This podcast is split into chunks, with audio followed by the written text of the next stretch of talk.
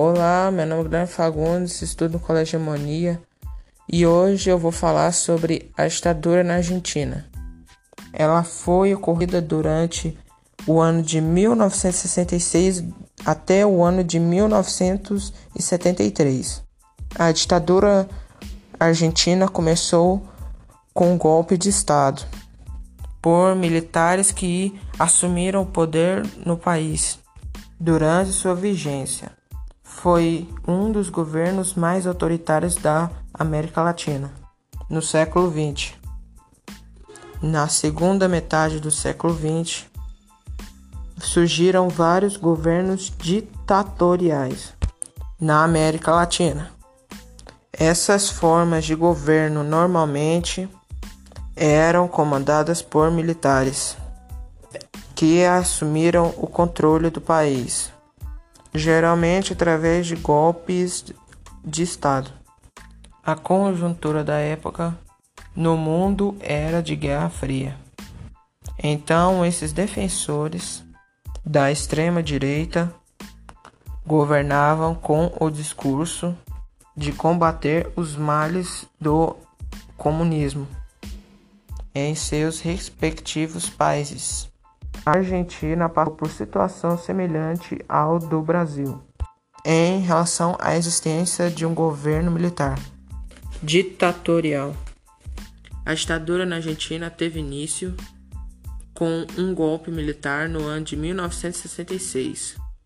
O presidente Arthur Ilia, que exercia o cargo legalmente, foi deposto no dia 28 de junho naquele ano e a partir de então se sucedeu a uma série de governos militares até o ano de 1973.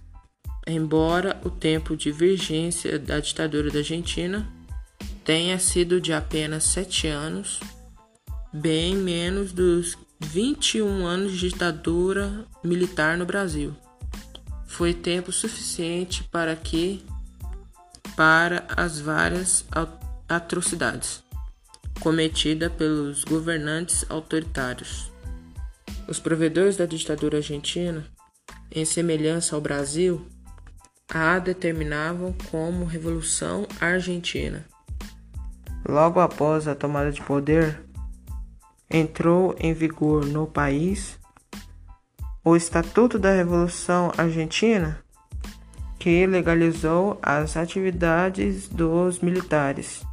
O intuito era de era permanecer no poder por tempo indeterminado enquanto fosse necessário para sanar todos os problemas argentinos. A nova Constituição proibia a atividade dos partidos políticos, que cancelava quase todos os direitos civis, sociais e políticos, por conta de um quase constante estado de sítio era a derrocada da cidadania. Ao longo, período de, ao longo do período militar, três indivíduos foram eles: o general Juan Carlos Ongania, general Roberto Marcelo Livingston, Alejandro Agustin. Juan Carlos Ongania governou do ano de 66 a 70 entregou o poder debilitado por conta de protestos. Em seu lugar, a junta de comandantes e chefes das Forças Armadas assumiram o governo do país e decidiram pela indicação do general Roberto Marcelo Livingston. Ele era um desconhecido militar e governou a Argentina até o ano de 1971, devido à sua incapacidade de controlar a situação política, econômica e social do país. Entrou o homem forte da ditadura, o general Alejandro Agustín Lanusse, que governou entre 1971 a 1973.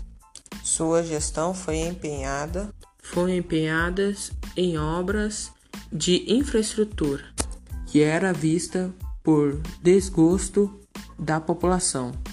As crescentes manifestações populares.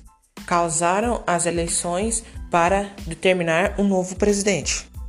Na Argentina, no ano de 1973, a população queria Perón no governo do país, mas o candidato do povo foi barrado pelo então presidente militar que alterou as leis eleitorais para que fosse barrada sua candidatura. O povo e Perón passaram a defender a candidatura de José Campora, que foi eleito. O período militar de ditadura na Argentina foi muito sangrento. Até a estimativa é de que até 30 mil argentinos foram sequestrados pelos militares.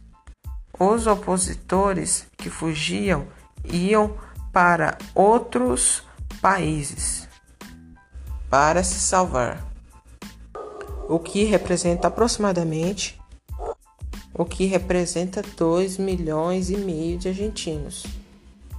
Os militares alegam que mataram. Os militares afirmam pelo menos ter matado 8 mil civis, sendo metade com torturas. O governo autoritário deixou marcas na Argentina, mesmo após a ditadura. Com a democracia, poucos presidentes conseguiram concluir seus mandatos por causa da sua grande instabilidade econômica e social. Então é isso, minha galerinha. Espero que eu tenha ajudado vocês a tirar essa dúvida e obrigado pela sua generosa colaboração por me ajudar, por me ajudar a entender também.